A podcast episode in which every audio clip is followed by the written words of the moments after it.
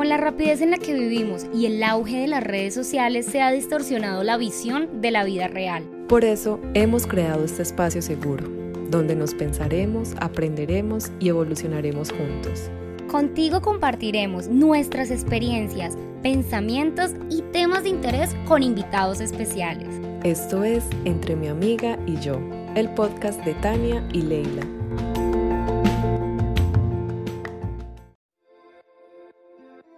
Con la rapidez en la que vivimos y el auge de las redes sociales se ha distorsionado la visión de la vida real. Por eso hemos creado este podcast, un espacio para el cambio, el caos, la contradicción, el estaré muy vieja, ¿qué dirán de mí?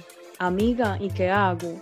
Aquí hablaremos de romance, tragedia, de nuestras locuras y, y alguno que otro tema interesante. Eso sí, lo que nunca van a faltar son las risas. Nosotras somos Tania y Leila y esto es Entre mi amiga y yo. Bienvenidos. Hola a todos, bienvenidos a un jueves más con Entre mi amiga y yo. El tema de hoy es un tema muy bonito, es nuevo para mí porque nunca lo había visto desde el punto de vista de, de el amor propio. y tenemos una invitada súper especial que esperamos que los disfruten, que les guste. Así que bienvenidos todos. Así es, bienvenidos todos a otro episodio de Entre mi amiga y yo. Hoy vamos a hablar de un tema que yo sé que todos necesitamos de hablar de este tema, todos necesitamos este tema para salir adelante. Así que hoy nuestra invitada es Camila Angarita. Ella jamás se comió el cuento que le contaron en la universidad y en el colegio, de eso de que hay que trabajar 40 años para pensionarse. Eh, Así que desde hace mucho tiempo ella es una apasionada por el emprendimiento, la educación financiera y las inversiones. Y ahora se dedica a apoyar a las personas a mejorar su mentalidad financiera y sus finanzas a través de la educación financiera y las inversiones. Y obviamente a través de su ejemplo, porque esta mujer antes de sus 30 años ya tiene libertad financiera y eso es lo que yo le admiro a esta mujer. Así que hola Cami, bienvenida. Bienvenida. Hola chicas, ¿cómo van? Qué chévere, qué chévere. Muchas gracias por el espacio. No, a ti por aceptar. Sí. Bueno, Cami, cuéntanos cómo ha sido este camino para ti. Eh, ¿Por qué le dirías a las personas que el estudiar o el entender un poco las finanzas es un acto de amor propio? Uy, qué pregunta tan chévere. De, de, hecho, lo, lo, veo de la misma manera, ¿no? Porque es como el, el no conformarte con esto que te dicen o con esto que te enseñaron o con la educación tradicional. De, no, pues me gano un sueldo, ¿cierto? Luego me endeudo para comprarme un carro, para comprarme una casa y luego vivo todo el resto de mi vida endeudada. Eh, y uso mi sueldo para pagar mis deudas, para poder pagar esas cosas que igual no podía pagar con mi sueldo, pero como me dieron una lista de que si tenía esto, esto y esto, yo iba a ser feliz y me comí el cuento, pues ahora vivo dependiendo de una fuente de ingreso, dependiendo de un trabajo, ¿cierto? Del cual a veces hasta las personas se vuelven esclavas pensando en que todo es como una carrera, ¿no? Hay un gurú financiero muy famoso que se llama Robert Kiyosaki, que dice que eh, esto se conoce como la carrera de la rata, ¿no? Que es como tú eres un ratoncito dentro de un círculo y sientes que avanzas, pero siempre pero llegas al mismo punto. Uh -huh. Por más que ganes, si no eres como que si no comprendes que, que en la medida que ganas también estás aumentando tu estilo de vida, tu deuda, todo, simplemente vas a estar en un círculo, en un círculo, en un círculo, ¿sí? Porque es un acto de amor propio, precisamente por esto, porque el día que yo, el día que yo me doy cuenta que si yo sé organizar mis finanzas, que si yo sé cómo manejar mis números para tener libertad financiera algún día, me estoy amando a mí misma. ¿Por qué? Porque estoy logrando libertad. Libertad de escoger, libertad de tomar decisiones como yo prefiero, libertad de que si no quiero un horario de 8 a 5 de lunes a viernes o de lunes a sábado en muchos casos, pues tengo la libertad para escoger eso porque mi vida y digamos que mi estilo de vida no depende de una sola cosa, ¿sí? Eh, aprender de finanzas y educarse financieramente es un acto de amor propio porque nadie va a venir a salvarlo a uno, ¿sí? Nadie va a venir a verle a uno las finanzas, a hacer la tarea por uno, porque el único responsable de su vida, no solo financiera, sino amorosa, eh, de su carrera, de su parte profesional, es uno mismo. ¿Sí? Uh -huh. Que me he dado cuenta yo en Colombia, en Latinoamérica específicamente, aunque yo creo que es un tema global, uh -huh. es que eh, nos enseñan que el que tiene la culpa siempre es el gobierno, ¿cierto? Que, que, hay falta de oportunidades, que todo es para los privilegiados. Y aunque eso tiene parte de cierto y hay muchos países que han sido muy mal gobernados, pues los gobiernos son los responsables de las finanzas de la nación. Pero a mí el gobierno no va a venir a salvarme mis finanzas, porque el único responsable de mis finanzas soy yo mismo. Entonces, en la medida que yo entiendo que yo soy el único responsable de mi vida financiera, me estoy amando a mí mismo. No estoy permitiendo que nadie venga a salvarme, sino que soy yo quien asumo esa responsabilidad. Entonces, es un acto de amor propio 100%. Totalmente. Pero tú cómo llegaste como a hacer ese clic que nos falta muchos, yo creo, para decir como claro. sí, se puede, yo no dependo tanto de lo que diga el gobierno o mis papás o la sociedad. Bueno, la pregunta es interesante porque yo, yo creo que sí, tengo muy identificado en qué momento hice el clic y también entiendo de pronto porque, eh, digamos, tuve el privilegio de hacerlo y de pronto en otras situaciones no lo habría hecho, ¿sí? Eh, pues yo siempre fui una, pues una niña muy juiciosa en el colegio, pues lo que uno llama una persona ñoña, porque siempre intenté ser la mejor en todo y bueno, en fin. Pero digamos que en ese proceso, pues obviamente, eh, pues mi gran compañera de vida, sí, mi mamá, en todo este proceso y una valiente, una persona que admiro muchísimo como a nadie en este mundo, porque a pesar de no tener la información que yo tengo en este momento, pues porque viene de otras situaciones, viene, digamos que de un nivel educativo súper diferente, logró sacarme, sacarme adelante a mí, graduarme de la mejor universidad del país, pagarme todo el colegio, o sea, yo digo, Dios mío, ¿cómo hizo con tan poca información financiera para lograr todo esto? Obviamente en ese proceso me, di cuenta que había formas mejores de hacer las cosas, ¿cierto? A nivel financiero, que no necesariamente había que endeudarse eh, para educación o que no necesariamente había que adquirir deudas innecesarias. Y eh, digamos que en la psicología cuando son los temas de infancia, pues a ti te dicen como hay cosas que tú aprendes por imitación o por rechazo, ¿sí? Entonces, perdón, hay patrones de comportamiento que tú tomas y los imitas porque es lo único que conoces. Entonces, así como mi realidad hubiera podido ser imitar esos comportamientos y en este momento volver al mismo ciclo y repetir ese patrón, a mí me sucedió todo lo contrario.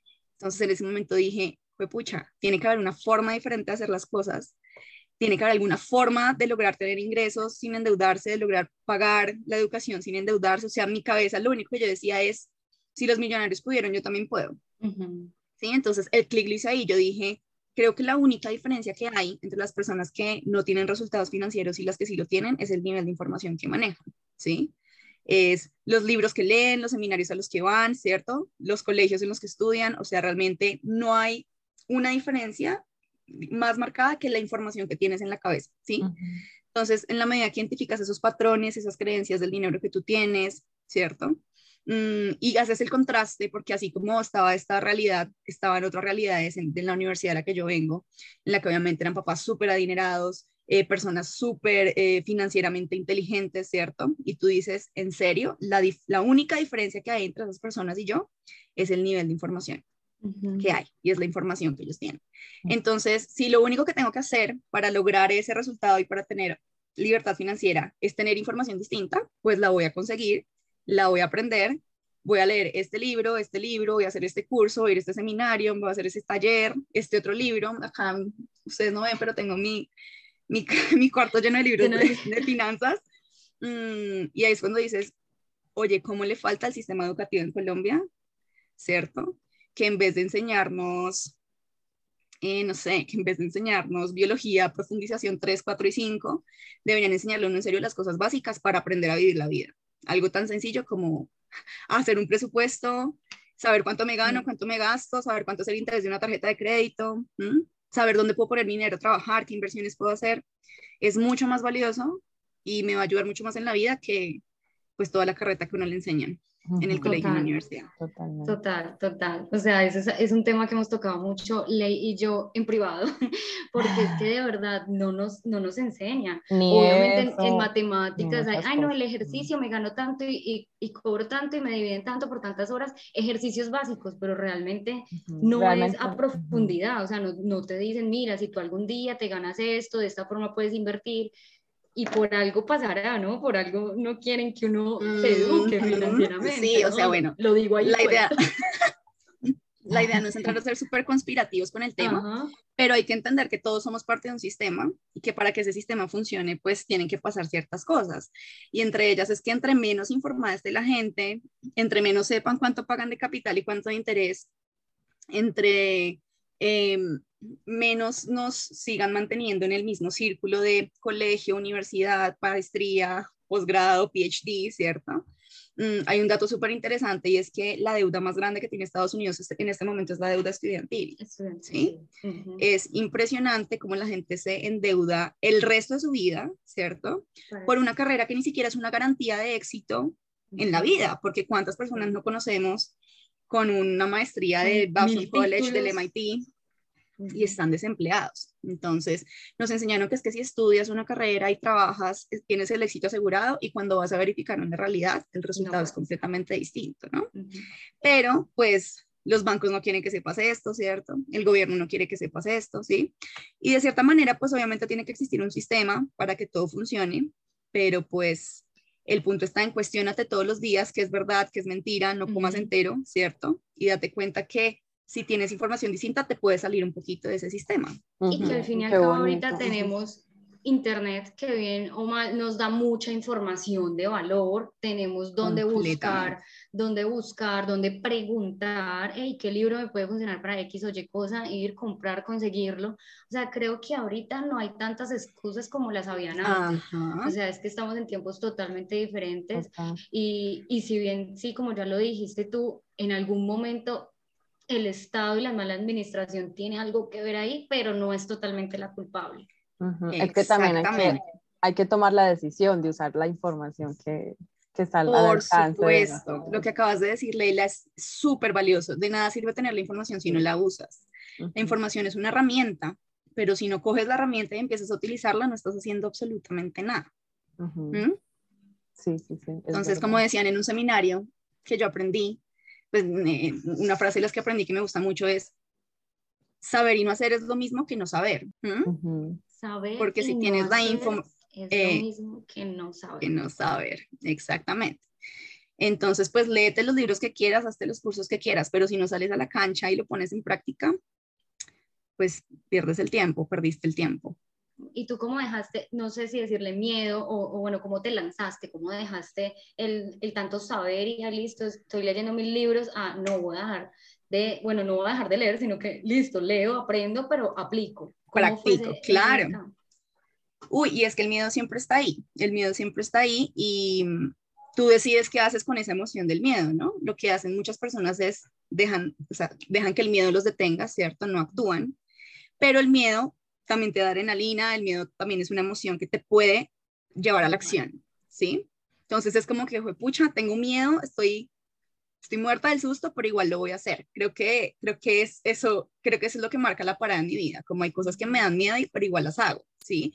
Como cuando hice mi primera inversión, porque es que en inversiones en redes sociales tú ves lo chévere, pero pues la gente no se pregunta si, si es que yo perdí dinero en el proceso, obviamente perdí dinero en el proceso, sí, obviamente para entender que era una buena inversión, estuve en malas, en malas inversiones, estuve en inversiones donde perdí dinero, estuve en estafas, estuve en pirámides, es que así como la única forma de aprender a invertir es invirtiendo, digamos que así es todo en la vida, como que tienes que meter las manos en el barro y literalmente hacer las cosas. Entonces, es, es cómo usas la emoción del miedo, ¿sí? La usas para que te detenga, la usas como un freno para no actuar y no arriesgarte, o la usas como un motor y como una adrenalina para, para ir a la acción, ¿no? Para hacer las cosas.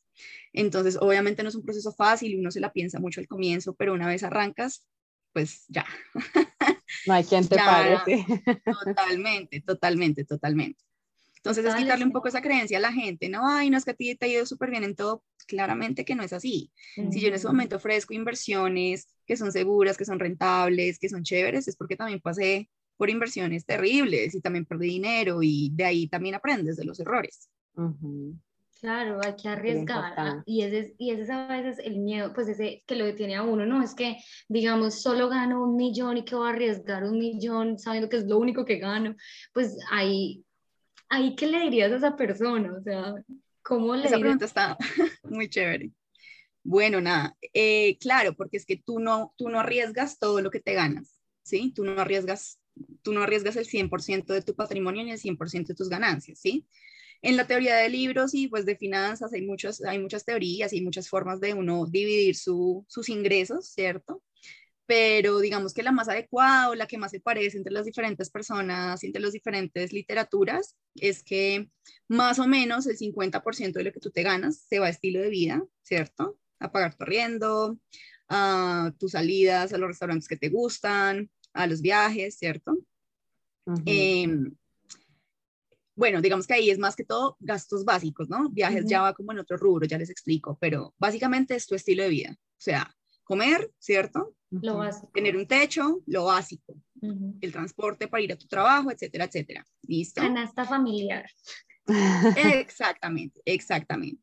¿Qué dicen los financieros? Mínimo el 10%, aunque si ustedes me preguntan a mí, yo diría mínimo el 20%, se debe ir a pagarme a mí mismo primero. Eso tiene mucho que ver con el amor propio que tú me, que tú me preguntabas al comienzo.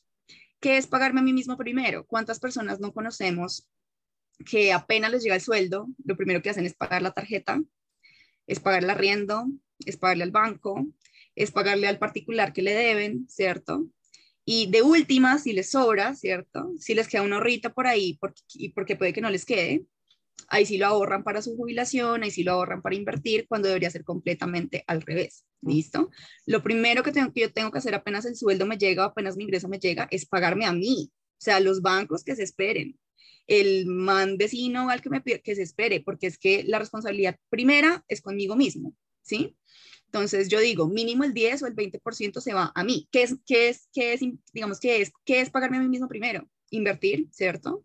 Para tener una, eh, una, una, digamos que un colchón financiero a largo plazo, eh, y ojo, un, colchón financiero no es guardar la plata debajo del colchón, porque ahí Gracias por la, aclaración. exacto, exacto. Entonces, no es inversión, no es para tenerlo en la cuenta de ahorros, ¿cierto? Ahorita con la inflación tan alta que tenemos, tener el dinero en la cuenta de ahorros es un asesinato a tu dinero, literalmente. El dinero hay que tenerlo trabajando, hay que tenerlo moviendo pagarme a mí mismo primero es, invertir en mi educación financiera. O sea, definitivamente uno no crece financieramente si no se educa. Uno, eh, no sé, un libro al mes, ¿cierto? Eh, un curso al mes, eh, un curso para aprender a hacer un presupuesto. Digamos que siempre hay una parte de esta destinada a invertir en mí. Inversiones, educación financiera, básicamente, ¿sí? Y el otro 30% va como a esos gastos que precisamente digo, entretenimiento, ¿cierto? Lo que a mí me gusta, ¿sí? A mí me gusta viajar una vez al mes, entonces ahorro un pedazo para esto, ¿sí? Entonces, si se dan cuenta, el riesgo disminuye mucho cuando tú sabes que lo que se va a riesgo y lo que se va a inversión es solamente un pedacito de lo que tú te ganas, ¿sí?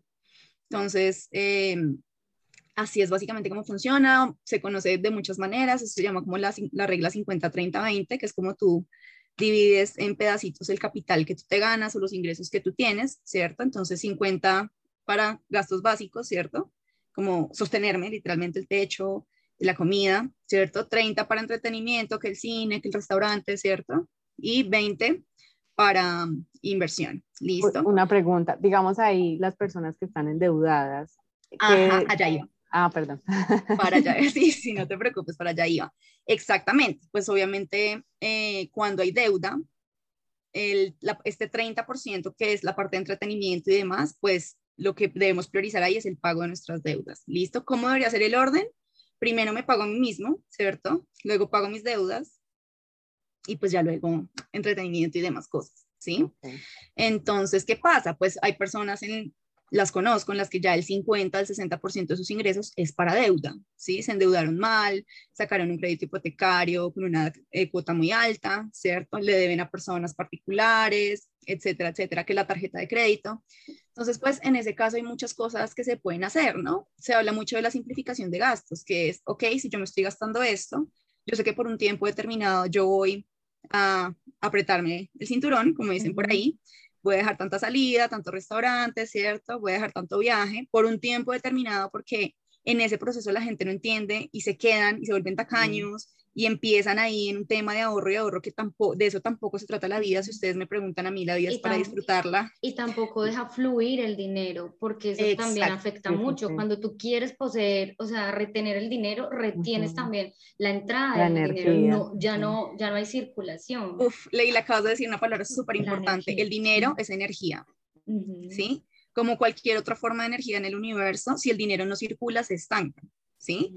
Entonces, en la medida que yo solo acumulo y acumulo, se llama ley de circulación. En la medida que yo solo acumulo y acumulo y no dejo que el dinero circule, pues ¿cómo pretendo que algo llegue a mí si tampoco lo dejo, ¿cierto? Fluir, salir, entrar, salir, entrar, ¿sí? O sea, siempre que hay una venta, toda venta requiere una compra, todo comprador requiere un vendedor y en la medida que yo entiendo que el dinero debe circular para que esté en mi vida, pues entiendo que tanta simplificación tampoco es buena. A mí me gusta mucho aclarar en que cuando uno simplifica demasiado también limita mucho su creatividad.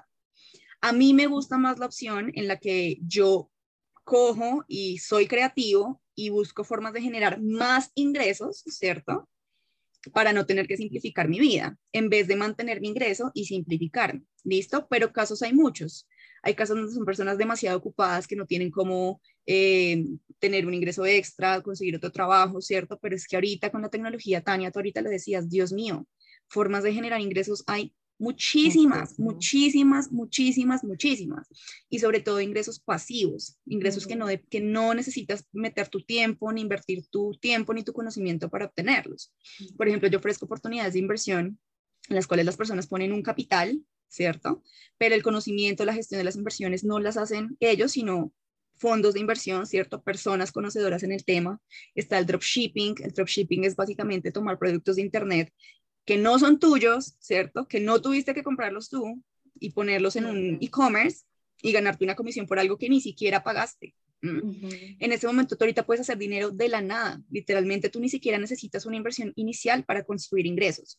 Por eso la simplificación para mí es algo delicado. O sea, yo digo, simplifícate solo si tu escenario es que tú no tienes un minuto de tu tiempo para invertirle en otra cosa, pero ahorita cómo funciona la vida y cómo funciona el mundo, te diría, siempre tienes la manera y siempre tienes el tiempo para generar y para generar y para explotar tu creatividad y poco a poco ir saliendo de eso, ¿no?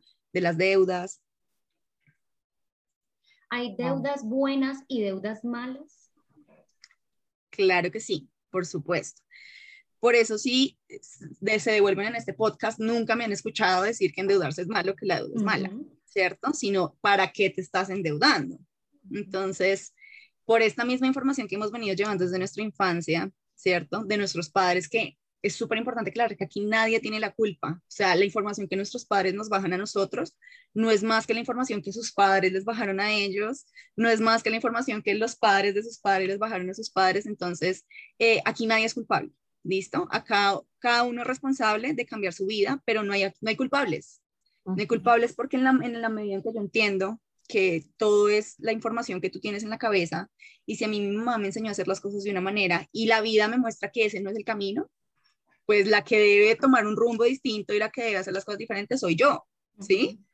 No hay culpables. Entonces, en esa medida, pues seguramente nuestros padres nos dijeron, hija, es que desde que tú tengas tu apartamento, ¿cierto? Desde que tú tengas tu carro y desde que tú tengas tu finquita fuera de la ciudad, ya, ¿cierto? Estás hecha, eres feliz, ¿sí? Y como nunca el sueldo te va a alcanzar para hacerlo por tu cuenta, entonces vas al banco, ¿cierto? Y les pides prestado para poder construir esos sueños, ¿sí? Cuando un activo para el que tú te endeudas, un activo no, cuando una cosa para la que tú te endeudas no pone dinero en tu bolsillo, es una deuda mala, ¿listo? O sea, si tú compras un carro y no lo pones en Uber, ¿cierto? Si tú compras una casa y no la pones en arriendo, si tú te endeudas para montar una peluquería pero no la abres, se vuelve una deuda mala, ¿cierto? ¿Por qué? Porque los ingresos mensuales que me está generando eso no me sirven para pagar mi deuda. Pero si la casa que compro la pongo en arriendo, yo sé que el inquilino, cuando me pague, yo con ese flujo de efectivo lo voy a poder, poder pagar al banco, ¿cierto? Si ese activo del carro yo lo cojo, ¿cierto? Para hacer domicilios, para hacer Uber, ¿cierto? Y yo sé que con los ingresos de ese activo le puedo pagar al banco, se vuelve una deuda buena. Si yo me endeudo porque sé que hay una inversión que yo conozco, ¿cierto? Que me va a representar en ganancias un capital superior al interés que me cobra el banco, es una deuda buena. Entonces, digamos que la deuda buena y mala depende es en qué yo uso el dinero, ¿sí? O sea, la, moraleja es básicamente cada vez que se endeude, piense para qué, para qué lo está haciendo. ¿Lo está haciendo para cambiar el piso de la casa? ¿Lo está haciendo para cambiar el modelo del carro porque este ya está muy viejo? O lo está haciendo para una inversión, para abrir un negocio del cual usted es experto, ¿cierto?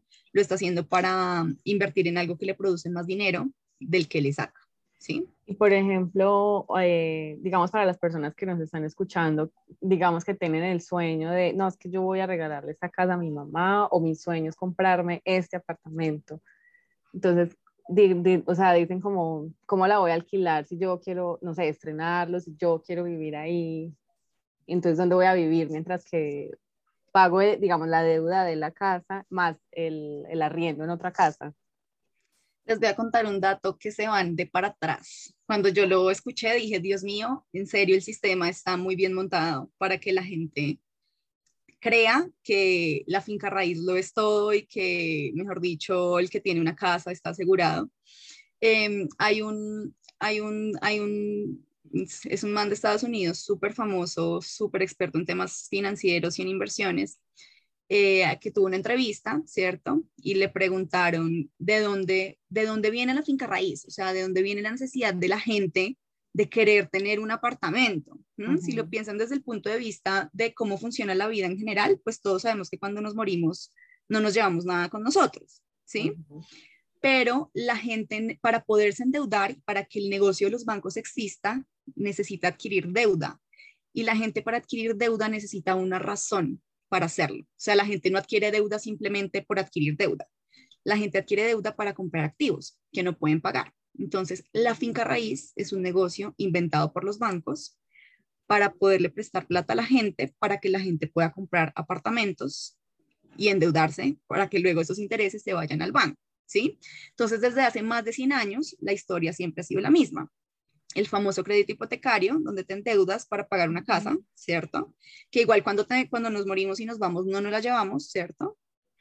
Pero es una creencia instaurada por los bancos, ¿sí? Entonces, ¿qué sería de los bancos si la gente no quisiera comprar casas? Pues no habría negocio de inversión. Tiene que haber siempre algo en la mitad, ¿sí? Entonces, la finca raíz es un negocio de los bancos es, es, muy, es muy, muy chistoso. Entonces, cuando tú me preguntas que está esta persona que dice, quiero estrenar, quiero, todo viene de esa creencia. En la medida que tú entiendes de dónde viene esa creencia, por qué yo quiero una casa propia, por qué yo quiero enterrar mi dinero en cuatro paredes, ¿cierto? Aquí voy a ser súper controversial y de pronto muchas de las personas que me están escuchando no van a estar de acuerdo. Yo lo hablo desde el punto de vista numérico. O sea, financieramente hablando, no es inteligente comprar una casa para vivir en ella. Lo que sí es inteligente es comprar una casa como inversión, ¿sí? Entonces, la persona que desea vivir en su casa propia, pero adquiere un crédito hipotecario, lo mejor que puede hacer es que mientras le paga las cuotas al banco, esa, esa propiedad esté en arriendo, ¿sí? Y una vez el inquilino que paga el arriendo paga la casa, pues yo con mi deuda libre, con mi casa que no la pague yo, porque la pago el inquilino, ¿cierto? Ya me puedo ir a vivir. La creencia de estrenar, pues eso ya es otra cosa. Es como comprar el carro nuevo o comprarlo usado, pues te va a servir para lo mismo. Solo que el nuevo se te va a depreciar mucho más rápido que el usado. ¿sí? O sea, tú sacas tu carro del concesionario y ya vale 5 millones de pesos menos. Entonces, todos son creencias. ¿Qué pasa con los millonarios? Ustedes no me van a creer, pero las personas más endeudadas del mundo son los millonarios. ¿Sí? ¿Por qué? Porque ellos todo lo que invierten en finca raíz lo usan con deuda, lo hacen con deuda ellos son tan inteligentes que dicen, yo no voy a coger 500 mil dólares de mi bolsillo para comprar un apartamento o una casa, sabiendo que hay una persona que puede poner el dinero para hacerlo, ¿sí? Entonces se endeudan y se endeudan infinitamente y adquieren activos sin poner un solo peso de su bolsillo, ¿cierto? Y luego construyen capital. Ustedes no me van a creer, pero los millonarios viven en arriendo. Ellos no viven en casas propias. ¿Por qué? Porque no sé las personas que nos escuchan acá en qué países están, pero por ejemplo en Bogotá nos movemos por estratos socioeconómicos y yo sé que si yo quiero vivir en el sur o en Salitre, yo pago un arriendo de dos, dos millones y medio, ¿cierto? Pero si quiero vivir en Rosales o si quiero vivir en San José de Bavaria o en estos barrios, digamos, de estrato mucho más alto, yo sé que tengo que pagar un arriendo de 8 a 10 millones de pesos, ¿sí? ¿Cómo piensa el millonario diferente a cómo piensa la persona con una mentalidad de escasez, por ejemplo?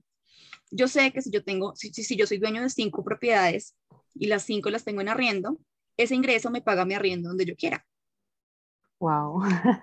yo no tengo que tener una mansión de 5 mil millones de pesos o de un millón de dólares en Rosales que nunca voy a poder pagar para vivir en ella. Yo puedo vivir en arriendo en un lugar con un estilo de vida muy alto, con los ingresos que me generan las otras propiedades que yo tengo. Entonces, hay tantas, digamos, creencias y tanta información tan chévere que tú aprendes de las personas que saben manejar el dinero y que saben administrarlo. Y es que ellos no viven amarrados a las cosas materiales. Ellos saben que si ellos compran una casa es para inversión. Es porque saben que hay alguien que quiere vivir ahí, ¿cierto? Y está dispuesto a pagar por vivir ahí. Pero yo sé que si yo tengo inversiones que me pueden pagar mi estilo de vida en otro lado, sin ser el dueño de nada, porque al final si me muero no me lo llevo, ¿cierto? Entonces la lógica es muy distinta, ¿sí? Todo se trata de las creencias que tenemos en la cabeza, porque hay personas que en serio el sueño de su vida es tener una casa propia, ¿sí? O es tener un apartamento. ¿Por qué lo quieres? ¿Para qué lo quieres? ¿Para llenar el ego de, sí, es que es mi apartamento y es mío? ¿O para qué lo necesitas, no? Uno yo tengo esta discusión con mi mamá y con mi familia todo el tiempo y ellos todavía tienen eso mega metido, ¿no? No, pero es que como no vas a tener lo tuyo, es que como así, pero es que uno tiene que tener lo suyo y es como, ¿para qué? o sea, yo digo, ¿para qué? ¿Me entiendes? O sea, yo quiero tener muchas propiedades y las voy a tener, pero yo no quiero vivir en ellas. Yo quiero vivir donde yo quiera vivir, ¿cierto? Sin tener que pagar todo lo que implica vivir ahí por tener una propiedad, ¿sí? Si es clara la información, yo sé que es un poco enredado, pero... Pero no, sí es súper claro y muy interesante, la verdad. Es muy interesante. A veces uno simplemente se da cuenta que si uno quiere que le vaya bien en la vida, no tiene que pensar todo al revés, de cómo se lo han enseñado. Esa es una buena técnica, como, ¿cómo sería esto todo al revés? Y realmente... Y por ejemplo, ¿qué consejo le darías a las personas que, que todavía están como en ese temor de, ay, ¿qué, ¿qué, hago? Quiero tener libertad, pero no sé qué hacer. Digamos, no un negocio, eh, digamos, tan grande, entre comillas, de voy a comprar una casa o algo así, sino algo más pequeño, empezar como con... Claro, claro, claro, claro. Lo primero, bueno, nada, hay que educarse, hay que educarse financieramente, hay que entender que es que, es que creo que si se dan cuenta el podcast se ha basado en lo mismo. Todos los resultados que tú tienes en la vida, todo lo que se puede ver desde el exterior no es más que un reflejo de lo que hay adentro, ¿sí? No es más que un reflejo de la información que ponemos aquí. Vuelve y se conecta todo con el tema del amor propio. Ajá. ¿En, ¿En qué medida soy capaz de yo reevaluar todo lo que yo creo que sé y todo lo que para mí es verdad y puedo decirme a mí misma, ok, quizá esto no es tan verdad, ¿no? Quizá esto que a mí me dijeron no es tan cierto, ¿de qué otra manera lo puedo hacer? Lo primero es educarse financieramente, ¿sí? Buscar, buscar libros, digamos que bueno, hay, hay, muchos que les puedo recomendar. Yo siempre les arranco, arranco con Los secretos de la mente millonaria de T. Harv Eker. Ese libro literalmente es un lavado de cerebro en el buen sentido de la palabra para que la gente empiece a coger. Sí, sí, sí, sí, claro que sí. Eh, lo segundo es que la gente, digamos, hay que entender que la inversión, ¿cierto? Y la construcción de libertad financiera no es un tema de un día o de un mes, sino que es un hábito, ¿sí? Y es un estilo de vida. Entonces, por eso el pagarme a mí mismo primero es tan importante. Si yo recibo un ingreso todos los meses, todos los meses invierto, ¿cierto? Todos los meses destino un porcentaje de ese, de ese ingreso a inversión que puede ser pequeño. Si ustedes se dan cuenta, no es el 10 y no es, el 10 o no es más del 20% de lo que tú te ganas. Entonces, lo mínimo que se puede invertir. Depende muchísimo, depende muchísimo. Digamos que ahorita en serio con la tecnología hay inversiones con las que tú puedes arrancar desde, 100 dólares, ¿sí? Eh, y puedes ir inyectando eh, pequeñas cantidades de capital todos los meses. ¿sí? Y reinvertir la ganancia y reinvertir las ganancias, que es lo que se conoce como interés compuesto, ¿sí? Em, y ahorita con la tecnología aún más, aún más porque antes, por ejemplo, eh, acceder a bolsa era un tema solo para los millonarios y para las personas con mucho dinero, pero ahora con las plataformas que hay por internet, que hay mil, eh, ahorita con aplicaciones como Tri, como Happy, que son aplicaciones colombianas, tú puedes acceder a acciones de la bolsa colombiana sin tener, que sin tener eh, de intermediario un banco por ejemplo, ¿sí? Entonces, hay aplicaciones como TIVA, ¿cierto? Que es, eh, es una aplicación en la cual tú puedes poner capital constantemente y recibir rentabilidades superiores a un CDT. Yo soy una persona mucho más arriesgada, yo llevo más de cuatro años eh, en inversiones un poco distintas, con rentabilidades mucho más interesantes, ¿cierto? Eh, que obviamente para poder acceder a ellas necesitas un capital un poco mayor, pero como decía Warren Buffett, procura construir capital para que el día que te lleguen las buenas oportunidades, pues tengas cómo entrar a ellas, ¿no? ¿Qué pasa? ¿Qué le pasa a muchas personas? Les llega tu qué oportunidad de negocio, les llega una super inversión, pero lastimosamente no tienen el capital que se necesita para empezar. Entonces, para que te evites eso, arranca hoy, comprométete contigo mismo, ¿cierto? Ámate a ti mismo y decide que en vez de la cerveza que te tomas todos los viernes, ¿cierto? Que el cafecito que te tomas todos los viernes, que eso no le rompe el bolsillo a nadie, pero, pero en la medida que tú coges hábitos, digamos, un poco más responsables de qué haces con tu dinero, cada vez puedes acumular más y más y más, ¿sí? Entonces, hay muchos tipos de inversión. Mi recomendación siempre es, así no tenga una inversión, una oportunidad de inversión en este momento, usted no sabe qué día le va a llegar esa oportunidad. Tome el tema de invertir y ahorrar todos los meses como un hábito, que el universo se encarga de que el día que usted tenga el capital para hacerlo, a usted le llegue esa oportunidad, ¿sí? Entonces, es, la, la respuesta es básicamente esa, edúcate financieramente, ¿cierto? Y coge el hábito de pagarte a ti mismo primero todos los meses y destinar eso a inversión. O sea, a educarnos, señores oyentes, ya saben, lean, busquen aplicaciones, eh, aprender, o sea, de verdad, lo primero es esas En mis redes hay mucho contenido, en mis redes hay, muchos, hay mucho contenido, en mi Instagram es arroba invierte con Cami, ahí pueden aprender muchas, muchas cosas, ahí subo recomendaciones de libros, ahí subo contenido de tips financieros, ahí subo contenido de deuda, de finca raíz, bueno, muchas cosas o cosas, digamos que eh, básicas pero importantes para empezar a construir todo este camino de libertad financiera. Total, y, es eso, hay que empezar, es la curiosidad, la curiosidad de saber más, la curiosidad de, de, de hey, sé que se puede tener más, ¿por qué no empezar a buscar algo nuevo y de verdad hacerle? Total una pizquita de curiosidad a mí. sí, Total. por ejemplo, Jami, ¿qué, ¿qué, piensas de los infoproductos que también ahora están como en furor?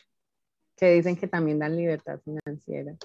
Bueno, me parece, los infoproductos me parecen algo espectacular porque es que el Internet en serio es una cosa, mejor dicho, yo siempre digo, obviamente hay excepciones, obviamente esto no se puede tomar en cuenta en todos los contextos, pero ahorita el que no construye ingresos con el Internet es porque no quiere. O sea, de verdad, formas hay mil y los infoproductos son una de ellas. Y lo más lindo de los infoproductos es que se adaptan a literalmente cualquier cosa, porque todo se trata de en qué eres experto tú, ¿sí? Entonces, si tú eres un experto cosiendo, ¿cierto? Haciendo manualidades, haciendo cosas, y tú creas un infoproducto que tú sabes que se va a poder replicar, que, va a ser, que se va a poder automatizar en qué medida, en que tú no vas a abrir un curso presencial solo para 20 personas, sino que tú distribuyes un infoproducto por internet que pueden tener mil, dos mil personas y tú solo lo grabaste una vez. o sea, el poder tan grande del infoproducto es una cosa impresionante. Lo primero que te debes preguntar es, ¿en qué soy experto? ¿Cierto? No, es que yo soy, les pongo el ejemplo en mi caso, pues yo soy muy buena vendiendo, por ejemplo, el tema de las ventas me fluye mucho, el tema de las inversiones, todo este tipo de información me fluye mucho, ¿sí? Eh, ¿Qué curso, de qué manera puedo yo servir a las personas, ¿cierto? ¿Puedo yo poner esta información que tengo al servicio de los demás? todos somos expertos en algo. Así no queramos creerlo, todos somos expertos en algo.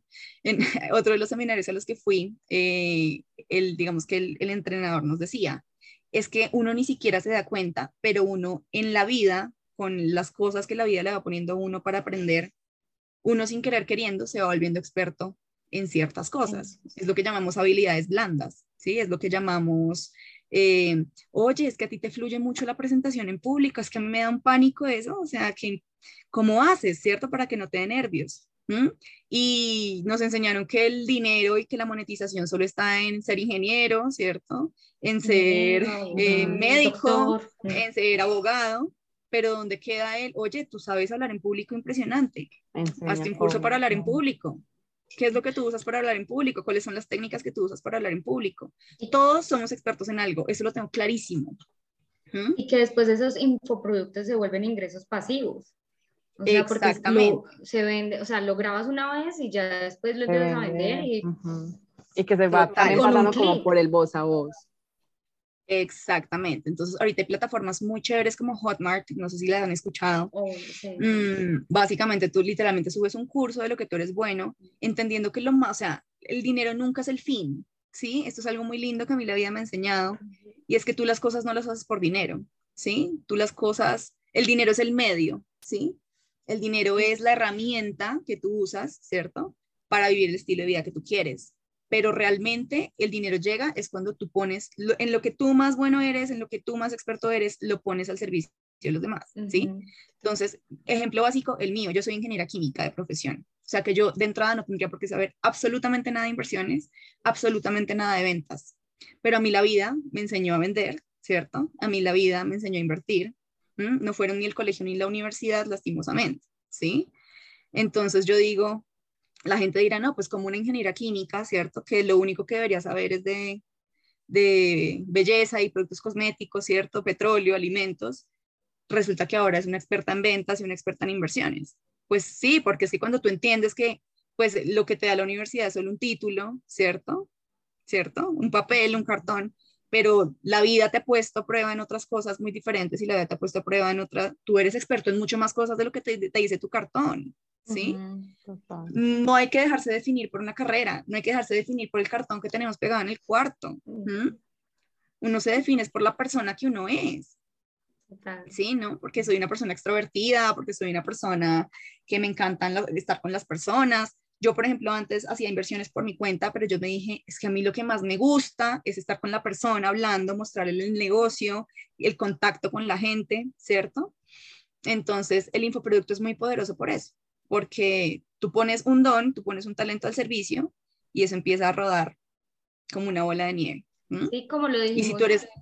Al principio, o sea, el dinero es una energía y si tú empiezas a, a, a, dar información de valor a la gente, pues para adquirir esa información de valor, la gente da otra energía, que en este, en este caso es el dinero, y es un intercambio y te vas a dar cuenta que el dinero no es el fin, porque si tú vas y sales con la intención de engañar a la gente a decir que es que tú eres bueno haciendo manualidades y realmente no lo eres, la gente se va a dar cuenta y no te va a comprar el curso y tú no vas a generar el ingreso, porque la gente paga es valor. Entonces, si mañana saco un curso y la gente se da cuenta que no es bueno, pues el curso no va a prosperar. Pero si yo sé que yo estoy ofreciendo un curso porque es que yo soy experto en algo y la gente se da cuenta y el voz a voz corre, el dinero llega solo. Entonces el problema nunca es el dinero. El problema es que yo no estoy explotando mis habilidades y que yo no me conozco a mí mismo y vuelve el amor propio. Es que si yo me conociera a mí mismo, entendería cuáles son mis talentos más importantes, los pondría al servicio y eso inmediatamente me generaría un ingreso. A mí, qué linda frase, porque ahorita, eh, o sea, digamos que este presente que tenemos es una cosa, pero si nos ponemos a ver lo que viene en el futuro con el metaverso y todas las cosas que van a llegar. Uy, nos da para otro podcast para hablar de esos temas. Total, no, ya, invitadísima, próximo podcast, metaverso, anótenlo ahí, gente. Porque bueno, no me, considero, no me considero una experta en el metaverso, claramente, pero uff. Pero para hablar un rato. Y, y, que si no nos volvemos expertos en nosotros mismos, en conocernos qué habilidades tenemos, pues va a llegar en un momento en que vamos a quedar obsoletos. O sea, esta máquina, ser humano, va a, o sea, ya tu mano de obra física, chao, ya lo hará un robot, ya lo hará otra cosa. Entonces, o nos ponemos en pilas y nos conocemos a nosotros mismos y miramos en qué somos expertos para dar información de valor, o aquí, vea, bendiciones. es la conclusión que como lo dijo Cami al principio, es que en el colegio, en la universidad, no nos enseñan cómo es la vida real. ni nos enseñan las cosas financieras, ni el manejo de emociones, nada de cómo, a qué te vas a después de salir de, del colegio y de la universidad. Eso es muy... Completamente. es responsabilidad ya de todos nosotros eh, de tomar la decisión de, ok, no, quiero ser diferente y quiero responsabilizarme de mí y, amarme y conocerme.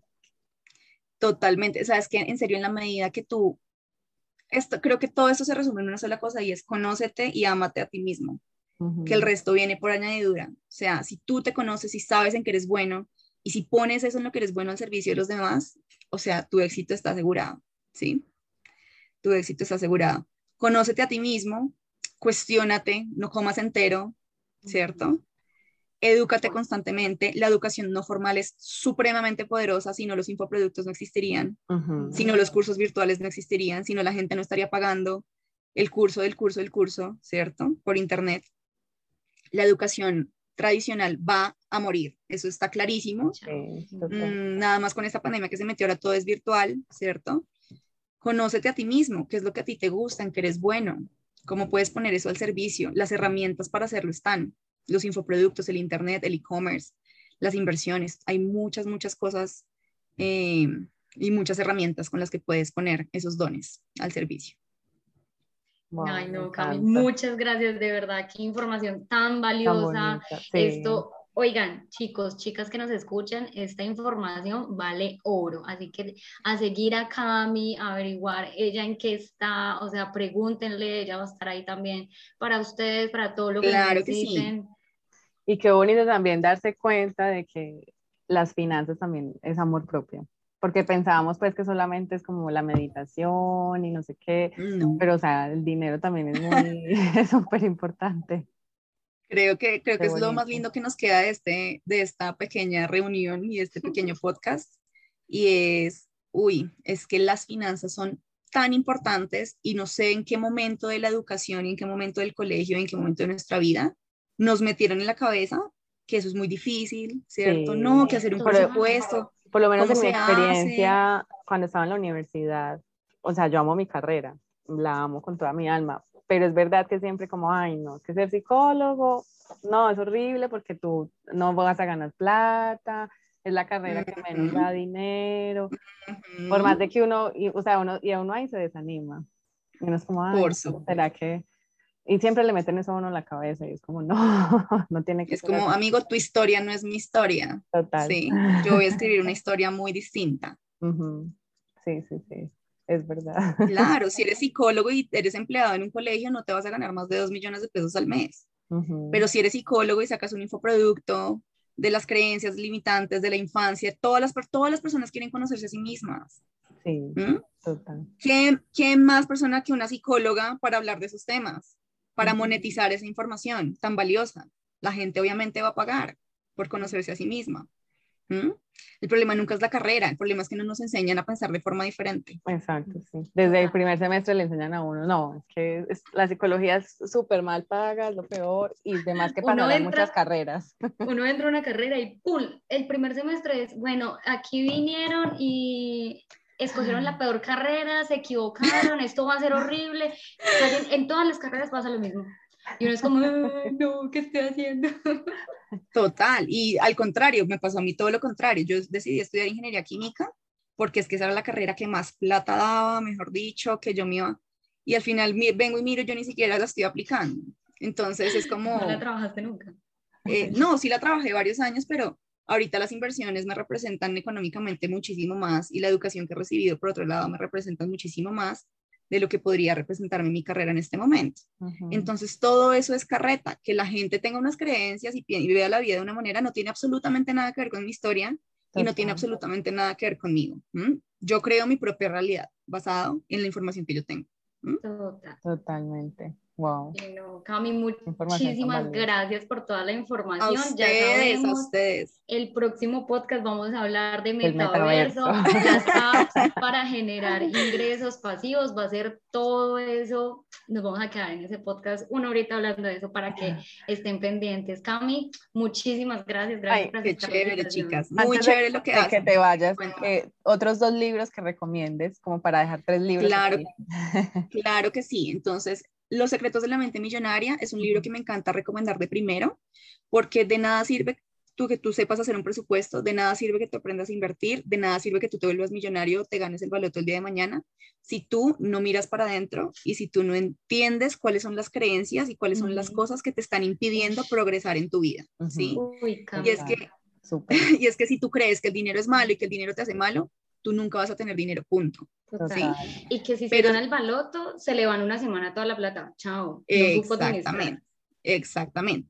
Pero si tú le dices a tu cerebro y cambias el chip y es que el dinero es bueno y el dinero es abundancia y el dinero yo lo puedo usar para servir a los demás y el dinero es una forma de energía limpia en mi vida, entonces, cual día que yo quiera invertir, el día que yo quiera hacer un presupuesto, el día que yo quiera ganar más, va a suceder porque el universo se entiende con la mente, no, no con lo que tú, el, universo se entiende con lo que tú crees y con lo que tú crees que es verdad y no con lo que tú quieres que sea verdad, ¿no? O sea, yo digo, mm, no, es que yo quiero ser millonaria, es que yo quiero ser millonaria. Pero pues si en tu cabeza todo el tiempo estás diciendo el dinero es malo, el dinero es horrible, yo no voy a tener dinero, el dinero es sucio, los ricos no van al cielo. O cuando ves a una persona rica y dices, ay, no, debe ser traqueto. O una mujer rica, ay, debe ser Ah, prepago. Ay, no, debe o ¿quién ser millonaria, pero tampoco hago nada para. ¿Qué habrá tenido que hacerlo. hacer para conseguir eso, no? Ujú. Inmediatamente estás bloqueando la energía con el universo. O sea, oye, el universo debe estar mega confundido. Tú me estás diciendo que tú quieres ser millonaria, pero en tu cabeza tienes un montón de cosas y creencias como Total. ¿sí? Entonces, ese libro es muy bueno para eso, para romper creencias, para entender el patrón del dinero. A ti, tú que eres psicóloga, ¿las dos son psicólogas? No, yo soy actriz. Ah, wow.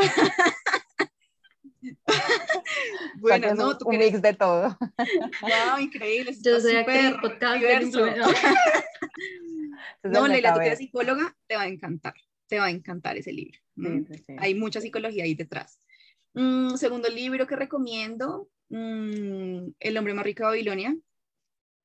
Es un libro tan lindo, es básicamente el resumen de la historia es cómo hizo Babilonia para ser la ciudad más rica del mundo durante mucho tiempo y cómo esos principios tan básicos y tan arcaicos se pueden seguir aplicando a es- en esta época y por el resto de los años de la eternidad, porque son cosas tan sencillas con las que tú te puedes volver millonario y aprender a administrar tus finanzas, eh, como hace mil años antes de Cristo. Entonces, ese libro es muy chévere. Em, ¿Qué tercer libro? Uy, no, es que hay tantos, hay tantos, hay tantos, hay tantos, pero diría que puede ser Piensa y hágase rico, de Napoleon Hill. Ese libro es muy chévere también. Ese libro te muestra, digamos que, digamos que un montón de cosas muy chéveres de cuál es la mentalidad y de qué manera fueron criadas y educadas las personas más exitosas del mundo. ¿m? Eh, por lo que dicen, por lo que acabas de decir tú, Tania, ¿no? En, por ejemplo, el tema del baloto. Es que a mí mi fortuna me la puede quitar cualquiera, pero lo que yo he aprendido no me lo quita nadie, ¿sí? Entonces, si tú eres una persona que tiene educación financiera y eso está acá, eso no te lo quita nadie. Entonces, así como pierdes una fortuna, tienes la, la oportunidad y la información para volverla a construir. ¿m? Y Mientras hay que si no te muchos educas millonarios y- que la han, perdi- lo han perdido todo y vuelven y crecen. Ujú. Exactamente, ese libro es muy chévere. Libros ya no tan financieros, pero que a mí me han ayudado muchísimo. El Club de las 5 de la mañana, de Robin. Sharma, un gran libro. Libros ya mucho más técnicos, pero también, o sea, están, son libros creados para que los entienda cualquier persona, pero ya los recomiendo más un poco a las personas que en serio quieren aprender del tema, de temas financieros. Es Dinero, de Tony Robbins. Es una Biblia, literalmente, tanto en tamaño como en información, de todo lo que uno debería saber y nunca le enseñaron eh, para construir libertad. ¿m? Es como cómo construir libertad financiera en siete pasos, clarísimo. Paso uno, paso dos, paso tres.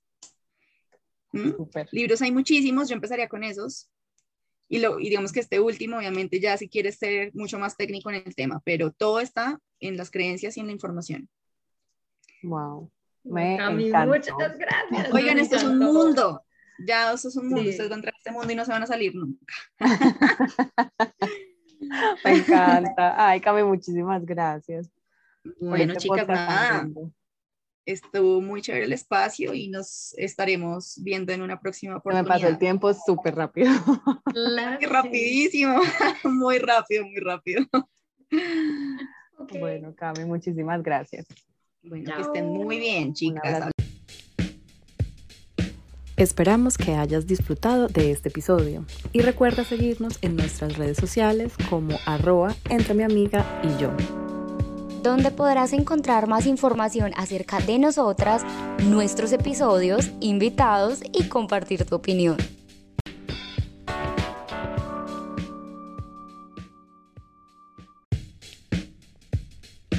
Esperamos que hayas disfrutado de este episodio y recuerda seguirnos en nuestras redes sociales como arroba entre mi amiga y yo. donde podrás encontrar más información acerca de nosotras, nuestros episodios, invitados y compartir tu opinión.